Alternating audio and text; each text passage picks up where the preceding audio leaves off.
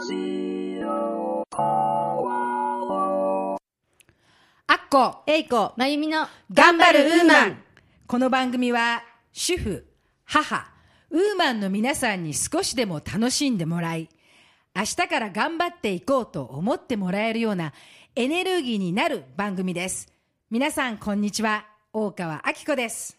こんにちは、上条英子です。こんにちは高橋まゆみですえーこの番組もはい、今回で13回目。ですね。早いですね。はいえー今日は11月3日、文化の日。はい、はいそうですうね。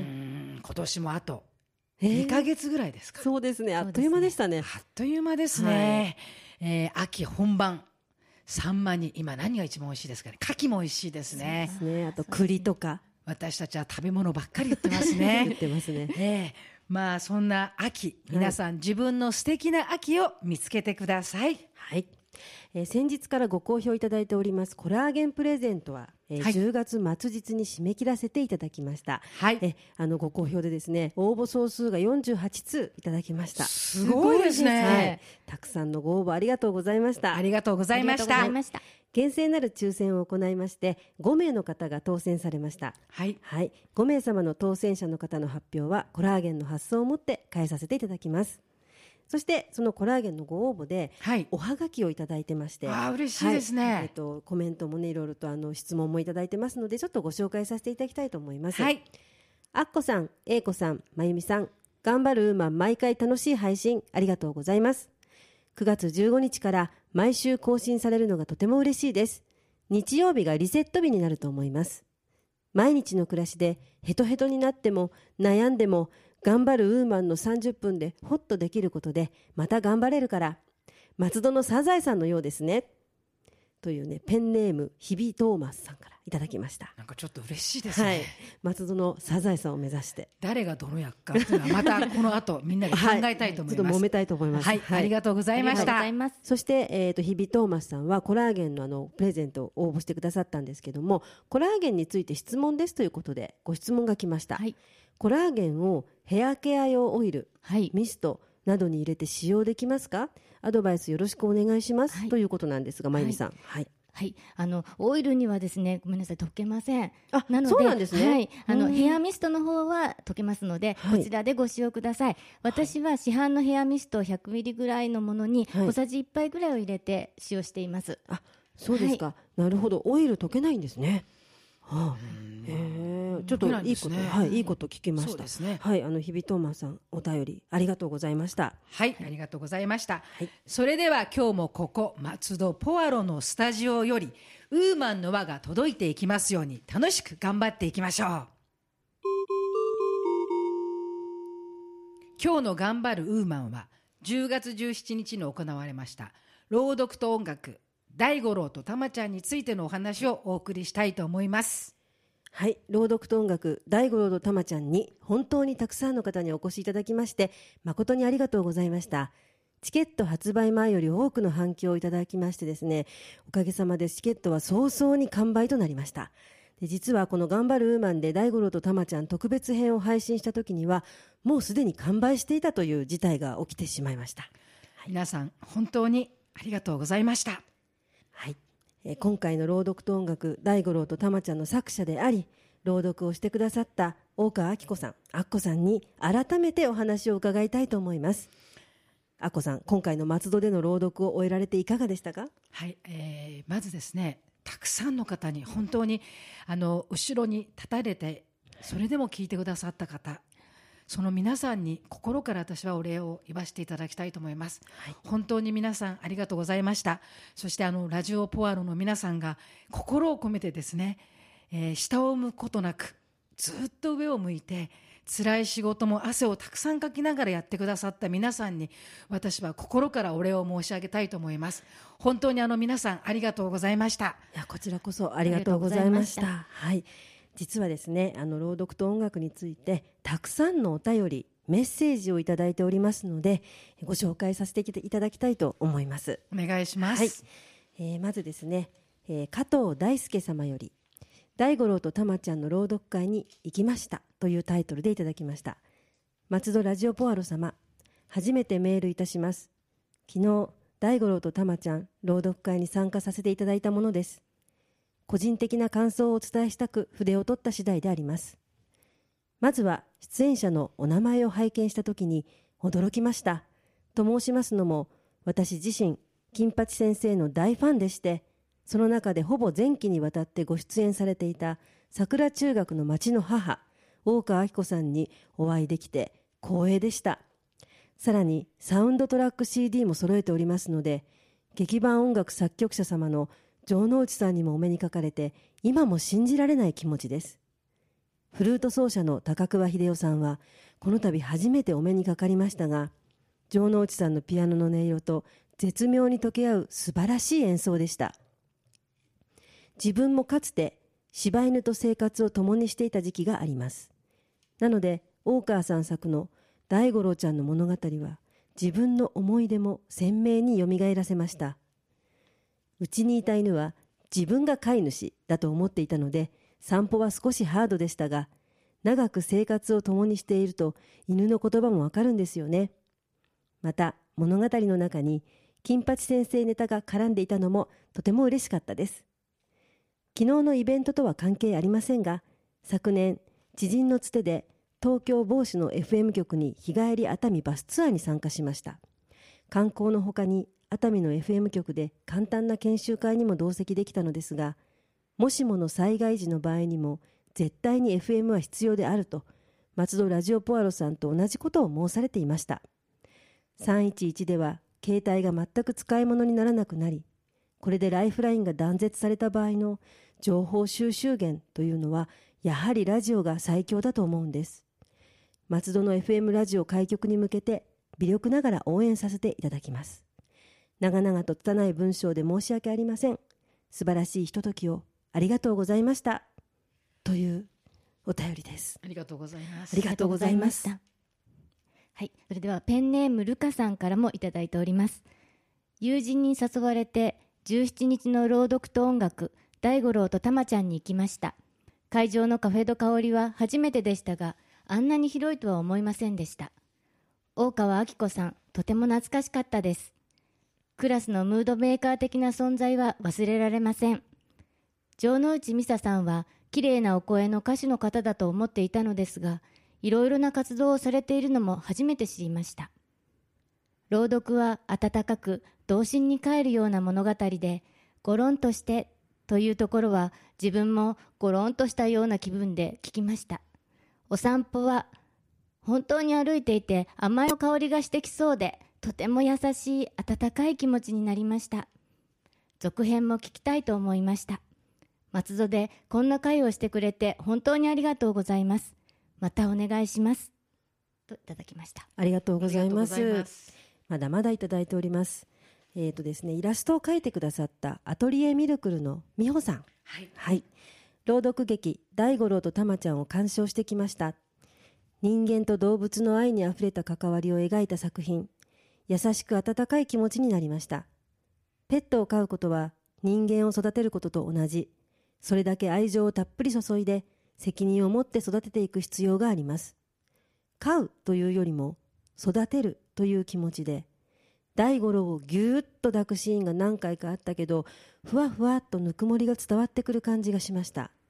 今回この大五郎とたまちゃんのフライヤーのイラストを描かせていただきました。貴重な機会をいただいたラジオポアロさん本当にありがとうございました。ありがとうございます。こちらこそ。ありがとうございました。ありがとうござい。まだ続きます。A さんですね。朗読会参加してきました。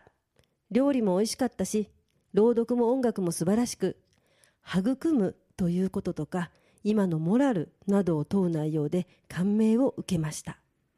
ということでありがとうございます。そしてえっ、と N 子さんですね本当に素敵なイベントでした。ますます元気な松戸になりますように。司会も良かったです。お疲れ様でした。後日また感想を送りたいです。今夜は早速息子と大五郎とたまちゃんの話をしながら眠りにつこうと思います。ありがとうございます。まだ続きます。川本まなみさんから朗読と音楽とても良かったです。ライブやコンサートとも違いなんだか心休まるような気持ちでした。ラジオを作ろうとしているという心意気。私も応援したいと思います。頑張ってください。ありがとうございます。そして次にえーと、ゆうさんですね。カフェド香りのイベントは何回目かだがこんなに人が入ってるのは初めてでした。それだけ人気があるということでしょう。内容はとても良かったと思います。子供だけをお客さんにして子供向けのイベントとしてやるのもいいかも。伊勢丹のリモデルで子供の遊び場もできたことだしそういうのと絡めて子供向けイベントをやるといいと思った。ということでねご意見もいただきました。ありがとうございます。そして次は、えー、和子さんですね。ご正解で何よりです。内容はもちろん司会者さんも良かったです。こういうイベントは平和な感じがして好きです。子供と一緒に来れる。日曜のお昼とかにやってもらえると嬉しいな出演者の皆さんお疲れ様でした。ありがとうございます。そして陽子さんです。小学校の教師をしていますが家族関係や動物愛護の観点からも親子で鑑賞できるとても良い朗読だったと思います。あきこさんの声と内容がとても合ってました。そして音楽も素晴らしい。城之内さんのピアノ高桑さんのフルートが心に染みました。ありがとうございます、えー、T さんですね次は。とてもいい回でした。青少年に伝えたいことが詰まっている。FM 松戸頑張れ。ありがとうございます、えー、次は和夫さんです。普段お会いできないようなスターさんの貴重なイベントに行けてとても楽しかったです。きっと都内でやったら簡単には入れないんじゃないかな。ありがとうございました。ありがとうございます。そして TH さんです。我が家の愛犬は前の飼い主に置き去りにされた犬です。そのトラウマで今でも一人でお留守番ができません。朗読を聞いて身につまされました。本当に悲しいワンちゃんがいなくなりますように。ありがとうございます。そして次に M さんです。よかったです。松戸市民ではないのでこの人どこかで見たことあるなと思ったら松戸市長でびっくりしました。市長も来るなんて力入ってますねラジオ局できるといいですね応援していますはい、ということでありがとうございます。ありがとうございました。はい、まだまだたくさんいただいてるんですが、お時間の関係もあるので、このあたりでですね。はい、えー、こんな感じでいろいろいただいております。たくさんのお便りを。今いただいてですね、今私ちょっと感動して、ちょっと涙がちょっと、ごめんなさい、ね、止まんないんですけど。はい。えー、この物語を、はい、その2010年の11月11日、はい、世界平和、そして犬の日に。一番最初やったんですけれども、はい、やはりこのなんていうんですかね今たくさんのお便りに書いてくださったように、はい、私は犬と人間が優しくなれば、はい、自分も優しくなれば必ず人も優しくなれる。そしたらきっと世界が世の中が優しくなって幸せになれるんじゃないかなっていう思いで作ったんですね。はい、で実はその当日お話しさせていただいたんですが、はい、そのこの大五郎は、えー、10月17日の松戸の、うん、コンサートを迎えることなく、はい、実は1か月前に亡くなりました。はい、で大五郎が亡くなって、えー、私は大五郎にですね改めて教えてもらったんですよ。はい、それがその、うん、家族の大切さそして友達の大切さ、はい、そして命の大切さを教わったんですね、はい、なのでこうなんていうんですかね。またある意味倍になった朗読ができたんじゃないかなと思いましたし、はい、それをこの大五郎に捧げることができたこと本当に心からラジオポアロの皆さんにそして松戸の皆さんに私は感謝の気持ちでいっぱいなんですね。あの最初このお話をいただいた時にあの大五郎と玉ちゃんのこの特別編を話したじゃないですか、はい、あの時は実は正直もう大五郎は亡くなってたんですね。であの英子さんとか寺田さんとかもうちに来てくださったりとかしたんですけどでも、うん、朗読やる前にそのお話をするのは、とても私の中で嫌だったのでそれはあの伏せさせていただいて終わった時にきちんとこのことを伝えたいなと思ったんですけれども、はい、改めてこのたくさんの方にその思いが伝わったことがすごく嬉しくてきっと今日のこのラジオを、はい、私より大五郎が遠いその虹の端のところで聞いていて皆さんにありがとうございますと。そして、えー悲しいワンちゃんがいなくなるように頑張ってくださいねって言ってるようなそんな気持ちがします。本当にあのたくさん来ていただきましてそしてこのたくさんメールお便りいただきましたこと私と大五郎本当に心より感謝しております。そしてまたこういう機会がありましたら、えーみんなで伝えていきたいなと思います。本当にありがとうございました。ありがとうございました。ありがとうございました。あのやはりですねあと、はい。うんお便りにもたくさんありましたけどこの城之内さんとはい。高桑さんの音楽がそうですね。またこのですね、すごいんですよ。素晴らしかったですね。ね。えすごかったですよね。はい。まあ、あのユネスコ平和音楽芸術家の城之内美沙さん。で世界的に有名なフルート奏者の高桑秀夫さんということで、まあ、この2人の織りなすハーモニーが本当に素晴らしくてまた朗読とも相まってもう三つどもえでもう心の中にどんどんどんどんどんとね、ですよね。はい、入ってくるという。あの私も語っててですね自分がこう気持ちいいんですよ、はい、音楽に合わせていく自分がいるっていう、はい、そういう心境なんですけど、ええ。でもあの今回司会をやってくださいました英子さんのこの司会ぶりはとても素晴らしかったですよ。ありがとうこれはあの。私もそうです城之内さんと高桑さんでですね控室で英子さんの声とその内容が素晴らしいねって話していたんですね。ありがとうございます。であ嬉しいです。のあとこのなんていうんですか私のそのこの人間と犬が優しく悲しいワンちゃんがいなくなりますようにという思い。そしてラジオポアロの皆さんの松戸にラジオ局を作りましょうという、コミュニティ局を作りましょうって、人のことを思いましょうよという。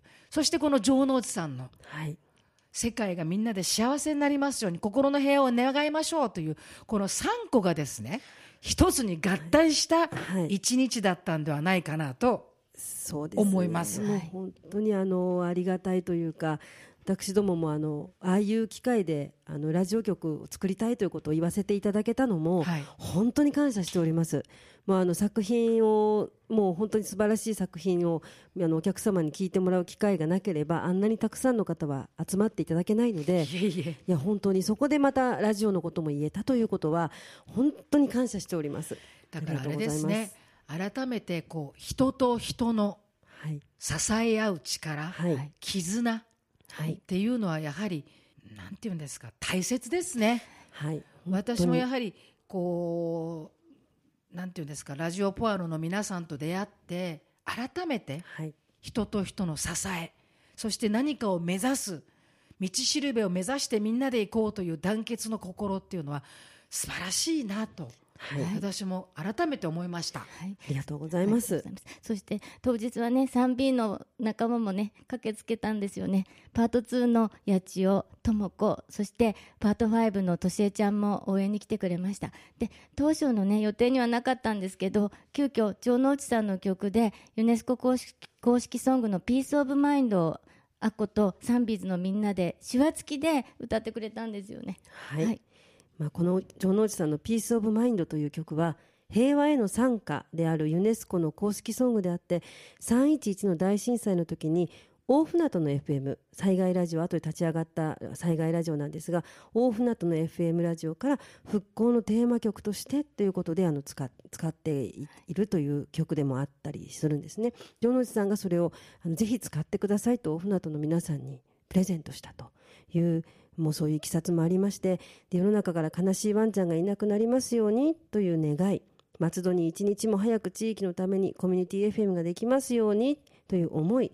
そして世界中が平和で笑顔でえー平和でね笑顔に満たされますようにという願いを込めてという素晴らしい歌でした。本当になんかこう三三つの魂がはい。一つになって松戸から届いていったような、そんな一日でしたよね。本当にあの感動で素敵なはい。一日でした。はい。ありがとうございました。改めましてここで、えっ、と。うんこの大五郎と玉ちゃんにはい。音楽を作ってくださいまして、素敵な演奏をしてくださいました城之内美沙さん高桑秀夫さん本当にありがとうございました。はい、えー、城之内美沙さんのコンサートのお知らせをしたいと思います。はいお願いします、はい、国連機関ユネスコパリ本部パートナーシップ事業第8代ユネスコ事務局長の松浦光一郎さんとユネスコ平和芸術家城之内美沙さんの世界遺産トーチランコンサートピース・オブ・マインドキャンペーンスペシャル編というタイトルのコンサートが2013年11月15日金曜日北区の北トピアつつじホールにて開催されますはい。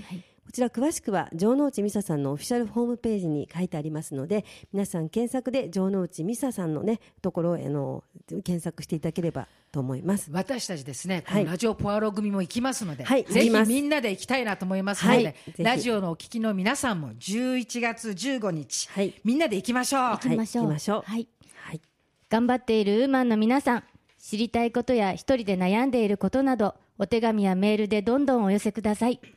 3人でたくさん話していきます。主婦は家族のことなどで悩みを抱えていますので、一人で悩んでいないで、ぜひこちらに送ってくださいね。ラジオポアロ頑張るウーマンでは皆様のご意見ご感想ご質問などお便りをお待ちしておりますお便り宛先は郵便番号271-0092千葉県松戸市松戸1306鈴木ビル3階 FM 松戸頑張るウーマン係までお寄せくださいまたメールアドレスはウーマンアットマーク FM 松戸 .com ですそしてラジオポアロはインターネット、ポッドキャストでいつでも聞けるラジオです。ラジオポアロで検索していただければ、一番上に出るサイトが旧ボイスブログのポアロのサイトです。公式ページ完成に伴い、そちらには移転のお知らせが書いてありますので、公式ページからのアクセスをぜひお願いいたします。Facebook ページもあります。ぜひ皆さん、いいね押してくださいね。Facebook 以外にもミクシーページ、Twitter などもありますので、ぜひぜひご意見をお寄せください。この番組は毎週日曜日に配信しています。日曜日は頑張るウーマンの日と覚えていただき、ラジオポアロにぜひアクセスしていただけると嬉しいです。一度さらに頑張ってまいりますので、よろしくお願いいたします。よろしくお願いします。ますえー今日はですね、私自分の話になってしまい、ちょっと感情が出て泣いちゃってですね、暗くなってしまって本当にすみません。いえいえとんでもないですえーさて、来週は頑張るウーマンの素敵なゲストをお迎えしてお届けいたします。はい。来週のゲストは、私たちがコラーゲンの会社と呼んでいるクレス薬品株式会社専属美容アドバイザーの後藤夏子さんです。コラーゲンのね、使い方などをたくさんお聞きしたいですね。はい。はい、えーコラーゲンの実物のアイルみたいなそんな気持ちですね。えーなんかすごく私は嬉しいなと思っております。えー本当にですね、今日ははいそんななんかこう、感動がまた蘇ってきましたね。そうですね。はい。英子さんまたここから頑張っていきましょう。はい。頑張りましょう。頑張っていきましょうありがとうございます。